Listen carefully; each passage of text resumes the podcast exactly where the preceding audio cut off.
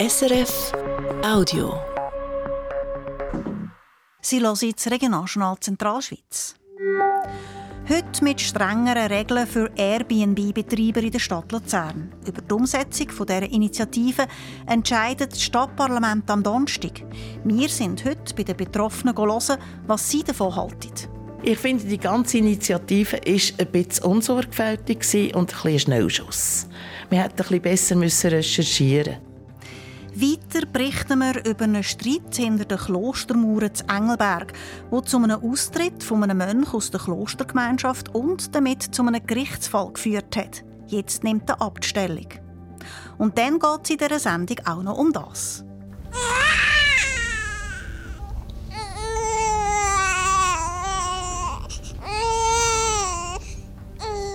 Babygeschrei, das ist für die Hebamme Regula Juncker 38 Jahre lang Alltag. Die Leiterin vom Geburtshaus Stanz hört jetzt auf. Uns erzählt sie, was ihr bei der Begleitung von schwangeren Frauen immer wichtig war. Das Wetter, auch morgen gibt es im Tal unter viel Wolken, es nieselt teilweise. In den Alpen dafür ist es sonniger. Am Mikrofon Tuli Stalder. Wir starten mit den Aktualitäten vom Tag. Eine Bombendrohung hat gestern Abend die Leute im Bundesasylzentrum Glaubenberg im Kanton Obwalden aufgeschreckt. Mehr dazu in den Nachrichten von Sammy Studer. Etwa um halb sieben am Abend haben Mitarbeitende vom Bundesasylzentrum vor einer Eingangstür ein Schreiben gefunden, wo gestanden ist, dass eine Bombe werde explodieren. Sie haben die Kantonspolizei Obwalden informiert, daraufhin sei das Bundesasylzentrum schnell evakuiert worden, sagte Daniel Bach, der Mediensprecher vom Staatssekretariat für Migration SEM. Betroffen waren 240 Leute, die im Moment dort im Asylzentrum auf dem Glaubenberg leben. Denen geht es allen gut. Ja gut, es ist zum Glück ja nicht mit in der Nacht oder so. Es ist so um, um, um, um Abendessenzeit herum gewesen. Es ist natürlich schon in der ersten Phase ist es, ein bisschen, ist es ein bisschen hektisch und ein bisschen chaotisch geworden. Aber durch das, dass sie eben gar nicht äh, an Kälte haben müssen, auch in ein Restaurant dann können und dann auch gewusst haben, man, man organisiert jetzt eine andere Unterkunft, ist das eigentlich relativ ruhig abgelaufen. Die Polizei hat mit Suchhunden das Zentrum durchsucht, aber keinen Sprengstoff gefunden. Bewohnerinnen und Bewohner können nach einer Nacht in einem anderen Asylzentrum im Laufe heute wieder zurück ins Bundesasylzentrum auf dem Glaubenberg. Von wem die Bombendrohung gekommen ist, darauf haben sie keinen Hinweis, heisst es beim SEM. Die Staatsanwaltschaft werde da jetzt ermitteln. Der Verband Gastro Luzern reagiert mit scharfen Worten darauf, dass die Luzerner Regierung weiterhin einen Teil der Corona-Hilfsgelder, die Restaurants bekommen haben, zurückfordern Sie sind damit einverstanden, dass mit diesem Geld kein Gewinn finanziert werden soll, sagt der Geschäftsführer Thomas Dauenbach. Da geht es aber um etwas anderes. Was wir nicht können akzeptieren ist, dass die Behörden während der Zeit, wo wir behördlich geschlossen sind, nicht rückzahlbare Unterstützungsgelder zur Verfügung stellen, sogenannte Fixkostendeckungsbeiträge, und die im Nachgang dann doch wieder einfordern. Das ist ein Abrücken von einem Versprechen, das wir einer Regierung übernehmen. Der Kanton Luzern verkauft die Wirtinnen und Wirt für dumm. Es sei stossend, dass Luzern laut dem Verband Gastro Luzern als einziger Kanton Geld zurückfordere. Sie schauen mit Zuversicht auf die ausstehenden Gerichtsurteile. Gegen die Rückforderung vom Kanton Luzern haben nämlich 80 Firmen, besonders Restaurants, Einsprache gemacht. Ein paar wenige von diesen Fällen sollen als Leiturteil beurteilt werden. Der Kanton Luzern plant auf der Luzerner Almend neu eine Fernbushaltestelle. Also zum Beispiel für einen Flixbus, der regelmäßige Fahrten von Luzern in Städten wie Paris oder München anbietet. Bis jetzt gibt es neue Kirch auf den Autobahnraststätten und auf dem Garparkplatz Luzern-Landenberg so Haltestellen. Die sollen ersetzt werden. Planen sie darum gerade neben dem Schützenhaus auf der Almend vier neue Haltestellen. Der Ort sei ideal, sagt Gregor Schwegler, der Luzerner Kantonsingenieur. Und das gerade aus mehreren Gründen.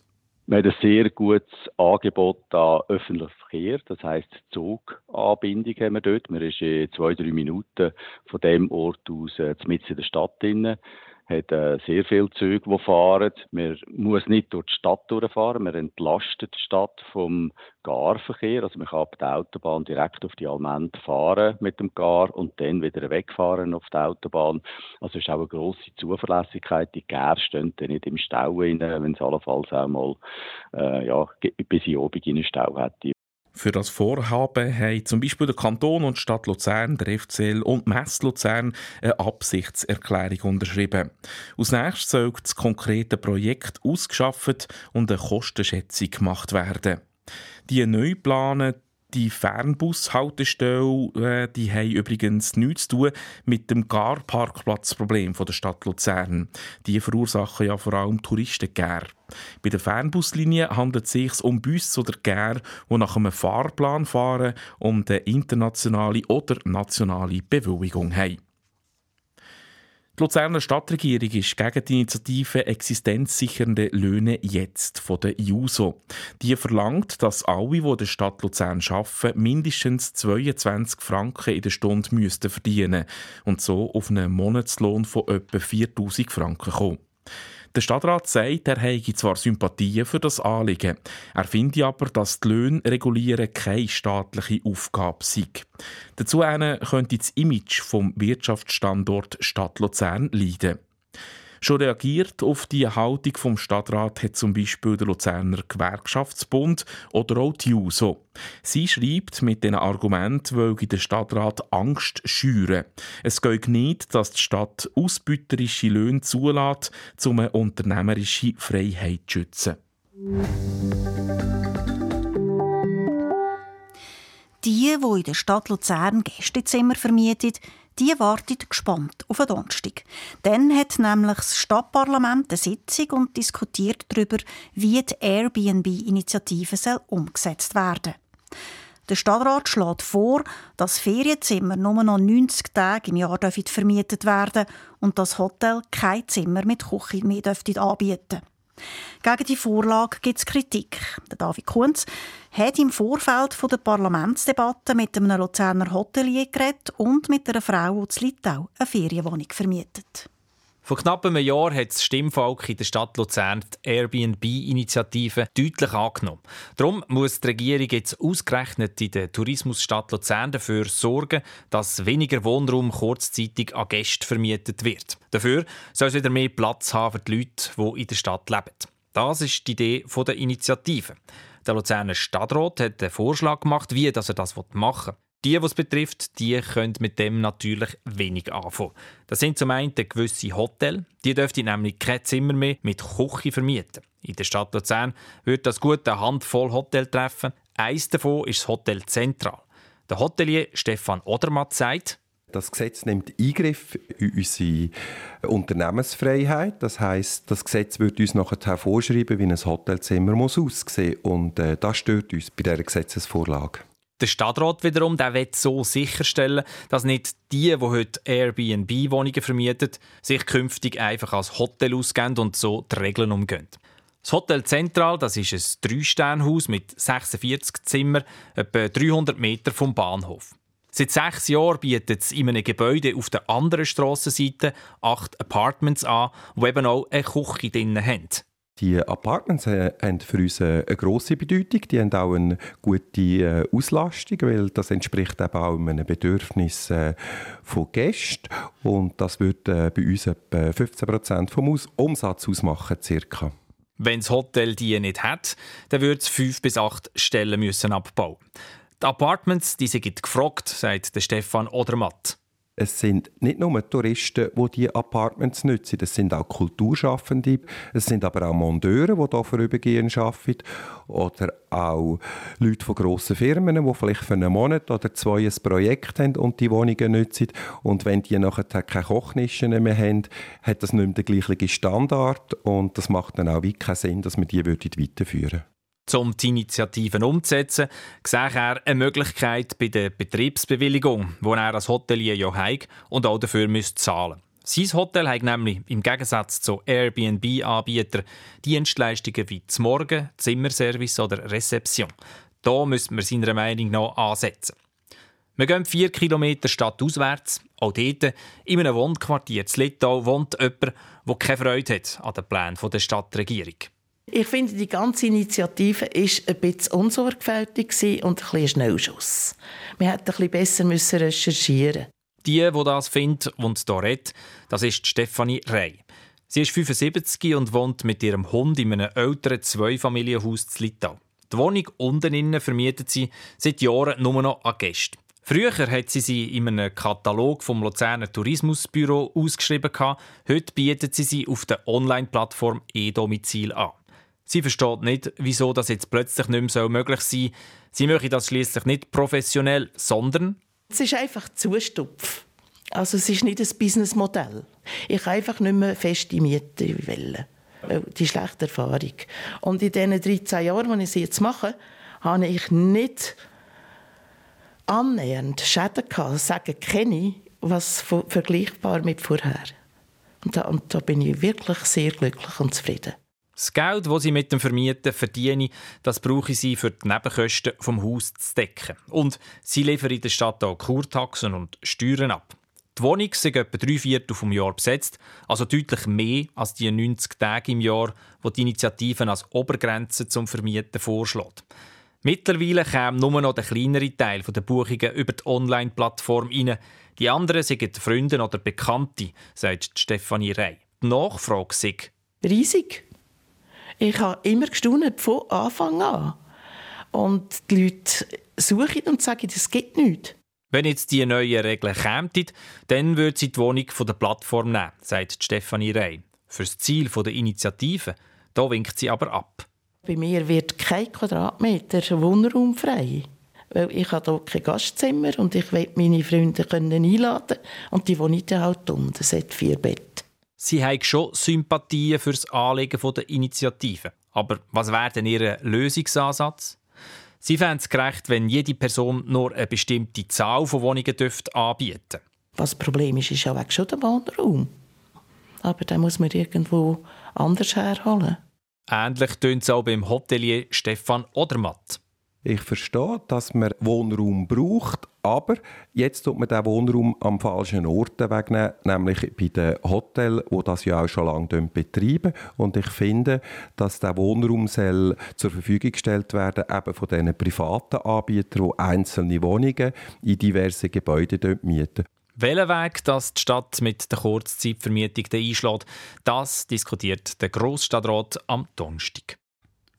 Der Vorschlag vom Stadtrat sieht übrigens eine Übergangsfrist von fünf Jahren vor. Und wer die eigene Wohnung untervermieten zum Beispiel, weil er oder sie länger im Ausland ist oder ein Führungszimmer hat, dann gelten die Regeln auch nicht.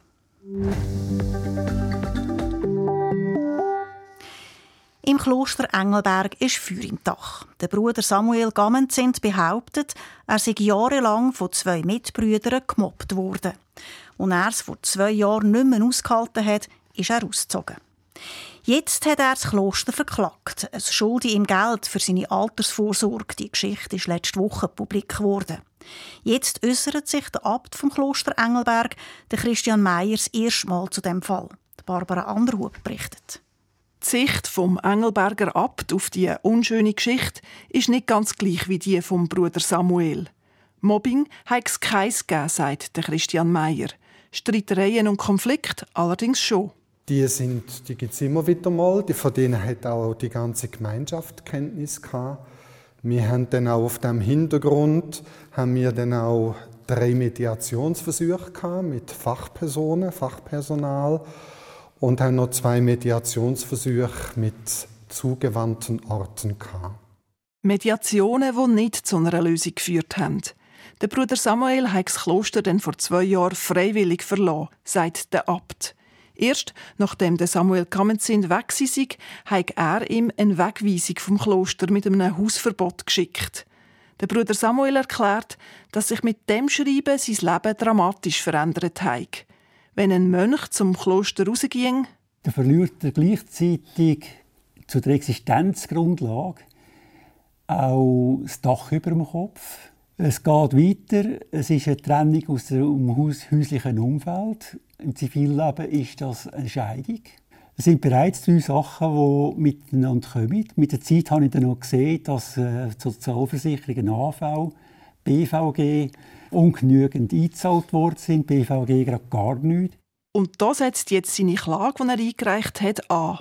Er verklagt das Kloster Engelberg auf 300.000 Franken Schadenersatz, weil sie ihm kein Pensionskassengeld eingezahlt haben. Der Abt Christian Meyer sagt, das sei nicht anders vorgesehen und begründet das so. Man tut ja freiwillig bewusst auf etwas verzichten. Und eigentlich geht man davon aus, dass man den Entscheid mal für das Leben äh, lang gefasst hat. Und von dort her soll das auch eine gewisse Radikalität halt aufzeigen, wo unser Schritt halt letztlich auch hat, in sich birgt. Aber sie wollen schon schauen, dass jemand, der austrete, nicht existenzielle Probleme bekommt.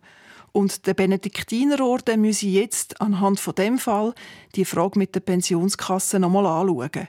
Die 300.000 Franken haltet er aber für überrissen.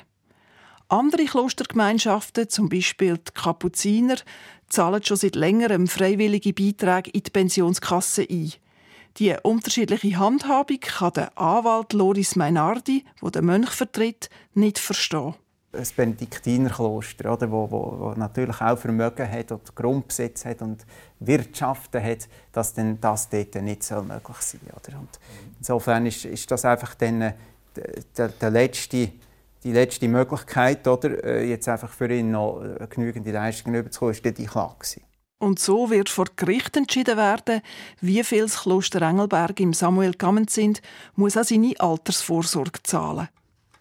Der klösterliche Streit und vor allem die Reaktion vom Engelberger Abt ist heute Abend auch im Fernsehthema, und zwar am 7. Uhr am Abend im Schweiz aktuell auf SRF 1. Frauen ihrer Schwangerschaft bis zu der Geburt und auch nachher noch begleiten, das ist die grosse Berufung der Regula Juncker.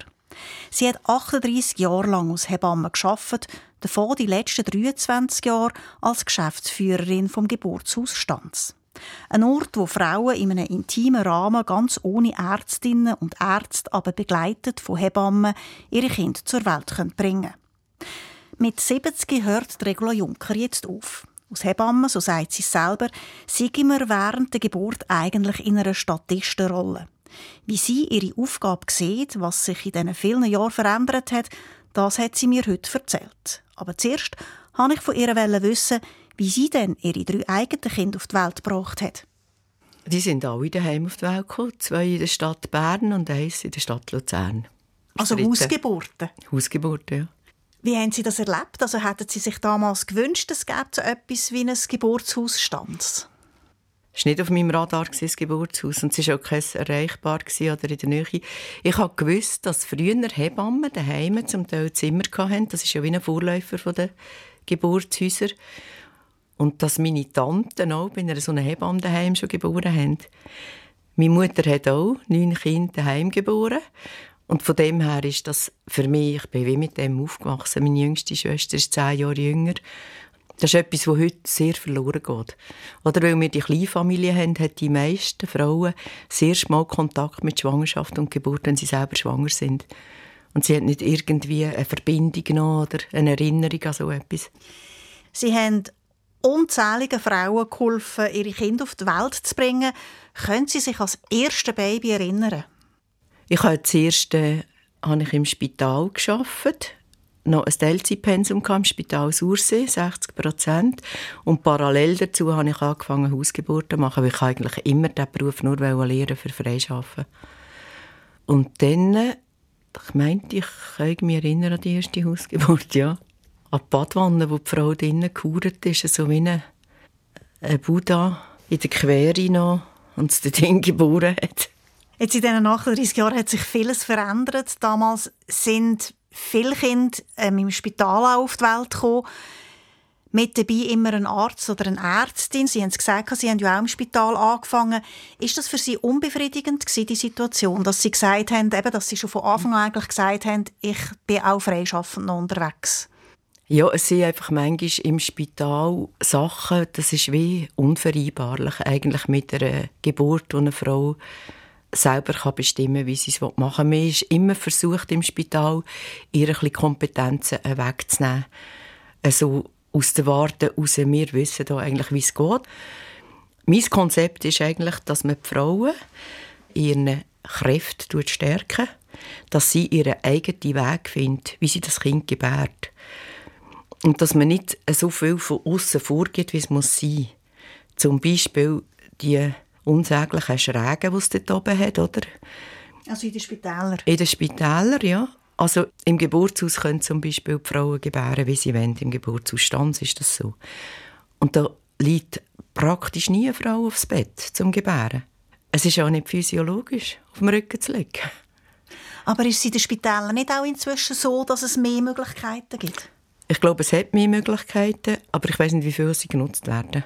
Sie haben ähm, das Geburtshaus Stanz geführt. Mhm. Und so Frauen ermöglicht in einem, ich sage jetzt mal, familiären Umfeld zu gebären. Was ist für Sie so das Wichtigste, was für Sie das Haus ausmacht? Das Haus macht für mich aus, dass es erstens klein, überschaubar ist und kurze Wege hat. Äh, es bietet den Frauen einen Raum, wo sie in ihrem eigenen Rhythmus gebären und sie werden unterstützt in dem, das aus ihrer eigenen Kraft herauszumachen. Ich kann mir vorstellen, da hat man eben, wenn man die ähm, Eltern auch begleitet in diesem Weg, ähm, für eine kurze Zeit ein ziemlich intensives Verhältnis. Genau, ja. Baut man das immer gerade sofort auf? Nein, das ist äh, wie sonst in den Beziehungen auch. Oder? Bei den einen geht das schneller, bei den anderen ist das manchmal komplizierter. Aber es ist eigentlich nicht eine freundschaftliche Beziehung. Es ist eine Berufsbeziehung, man kann es vielleicht so mit einem Schneck vergleichen, oder? wo man reingeht zum Zentrum und nachher tut man sich wieder rauswinden. Und es ist einfach für diesen speziellen Moment, ist man in einer intimen Beziehung mit der Frau, mit dem Paar. Wenn es während der Geburt im Geburtshaus Komplikationen gibt, dann müssen sie schnell reagieren und Mutter und Kind müssen ins Spital. Wie häufig kommt das vor? Ja, das ist schwierig zu sagen. Eigentlich häufig ist in der Geburtshilfe so, dass zeitlang sind alle Geburten eine schöner als die andere. Dann kommt wieder so ein, bisschen ein Wölkchen und äh, passiert es zweimal, dreimal kurz hintereinander und das ist wieder lange nichts. Ich wüsste jetzt so gerade keine Prozentzahl, aber es gibt, äh, es kann etwas Unvorhergesehenes, wo man keinen Anhaltspunkt hat, dafür auftreten. In aller Regel ist es so, dass es sich langsam ankündigt. Es ist ganz selten von null auf sofort ein Notfall. Aber selbst das kommt vor. Bei den Spitälern hört man Kritik, dass sie nicht nur Freude haben an den Geburtshäusern, weil mhm. wenn es eben Probleme gibt bei einer Geburt, es dann manchmal, bis die Frauen im Spital sind, recht spät ist und sie im Spital dann sagen, dann müssen wir es ausbaden.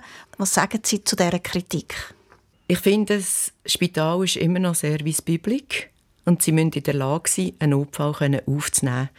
Und das Spital tut immer ausbaden. Ob man krank ist, ob man einen Unfall hat, das ist ihre Aufgabe. Wenn sie das nicht mehr können, haben sie von mir aus gesehen ihre Berechtigung verloren. Aber Sie sind mit dieser Kritik auch konfrontiert worden schon? Früher mehr als heute, ja. Also das heisst auch, es ist akzeptierter? Ich glaube, es ist ein bisschen vorbei, das Schießen gegeneinander. Es ist einfach nicht mehr zeitgemäß. Und ich muss auch sagen, wir sind natürlich auch froh, dass es die Spitäler gibt in so einer Situation. Oder? Das ist, äh, dann braucht es das und es gibt keine Alternative. Jetzt gerade zum Kinderspital gibt es keine Alternative, äh, wenn es einem Kind nicht gut geht. Jetzt verlassen wir mal so ein bisschen die schlechten Erfahrungen, kommen wir noch auf die schönen Erlebnisse, die ja mehrheitlich sind, auch die Sie erlebt haben in diesen 23 Jahren im Geburtshaus Stanz. Können Sie eins Besonderes herauspicken? Es kommt mir jetzt gerade ein Paar Sinn, die haben nach der Geburt, sie hat eigentlich schön ruhig im Wasser geboren, ist nachher aufs Bett gekommen und sie haben kein Wort geredet. Sie haben nachher beide dem Kind ein Lied gesungen, wo sie schon die ganze Schwangerschaft ihm immer gesungen haben am Abend. Ja, das hat mich sehr berührt. Ich muss sagen, dass sie schon so eine Verbindung hatten zu dem Neugeborenen. Wie fest werden Sie es vermissen, kein frisch geborenes Baby mehr in der Hand zu haben, wo Sie geholfen haben, auf die Welt zu bringen? Ich habe ja eigentlich eine Statistenrolle in dem Ganzen. Das ist mir auch immer bewusst gewesen. Die Hebamme ist eigentlich in erster Linie mit der Frau beschäftigt und nicht so sehr mit dem Neugeborenen. Sie tut eigentlich der Frau ihre Kompetenz oder den Eltern ihre Kompetenz unterstützen, mit dem Kind umzugehen. Und es ist schon mit Wehmut verbunden. Das muss ich sagen. Es ist gerade bei der letzten Geburt, habe ich gedacht, es nimmt immer wieder den Irrmu rein. Ich habe sehr viele schöne Sachen erlebt. Berührende Sachen, ergreifende, auch sehr viele intensive Sachen, wenn es auch manchmal schwer war, dass man das mit den Eltern halt mitträgt. Aber sehr viele schöne Begegnungen. Regula Juncker, die am 29. Februar im Geburtshaus die Stanz ihre letzte hat. Sie hören das Regionaljournal Zentralschweiz am 5 Minuten vor 6 und das ist der Moment, wo wir einen Blick aufs Wetter werfen. Heute mit dem Simon Eschli von SRF Meteo. Morgen starten wir bewölkt den Tag, an den meisten Orten bleibt es auch grau. Die Wolkendecke kann vielleicht mal ein bisschen aufreißen, aber nicht überall. Und dort, wo es dicht bleibt, kann es durchaus einmal ein bisschen rausnieseln. Urserental, Rüstal gehen die Wolken gut weg und es wird sonniger. Ebenso auf den Berggipfeln oben. Dazu gibt es morgen um 8 Grad, es geht aber noch eine teilweise zügige Beise. Am Donnerstag wird es nach Wolkenresten recht sonnig und sehr mild. Bei Latus unter anderem plus 5 Grad. Das heisst, wir können sagen, wir verlassen den Winter dann frühlingshaft. Über was wir in unseren Sendungen heute berichtet haben, das gibt es jetzt noch einmal in einer Zusammenfassung von Barbara Andrup. Eine Bombendrohung hat gestern Abend die Leute im Bundesasylzentrum Glaubenberg im Kanton Obwalden aufgeschreckt. Das Zentrum ist evakuiert worden und die Polizei hat es mit Suchhunden durchsucht, aber keinen Sprengstoff gefunden. Wer hinter dieser Drohung steckt, ist noch nicht klar, sagte Daniel Bach vom Staatssekretariat für Migration SEM. Wir haben da keinen Hinweis darauf, es ist ein Offizialdelikt, das heißt, die Staatsanwaltschaft wird sowieso ein Verfahren eröffnen und es ist jetzt wirklich Sache der Strafverfolgungsbehörde, dass sie da ähm, abklären, ob man da herausfinden kann, wer sich da wirklich sehr schlechte Scherze erlaubt hat. Die 240 Betroffenen können im Verlauf von heute wieder zurück ins Zentrum auf dem Glaubenberg. Gegen das Kloster Engelberg hat ein Mönch eine Klage eingereicht. Er ist im Streit aus dem Kloster ausgezogen und fordert jetzt vom Kloster 300.000 Franken für seine Altersvorsorge. Der Abt vom Kloster haltet die Forderung für überrissen, sagt aber, dass sich der Benediktinerorden anhand von dem Fall Gedanken machen muss, wie er mit dem Thema Altersvorsorge umgehen will. Der Verband Gastro Luzern reagiert mit scharfen Worten darauf, dass die Luzerner Regierung weiterhin einen Teil der Corona-Hilfsgelder zurückfordern. Gegen die Rückforderung haben 80 Firmen und Restaurants Einspruch gemacht. Der Kanton Luzern plant auf der Luzerner Almend eine neue Fernbushaltestelle. Mit den vier neuen Haltestellen sollen die in Neuenkirch auf der Autobahnraststätte und die auf dem Carparkplatz Luzern-Landenberg ersetzt werden. Regionaljournal Zentralschweiz, die Sendungen zusammengestellt hat heute Sammy Studer. Mein Name ist Tuli Stalder.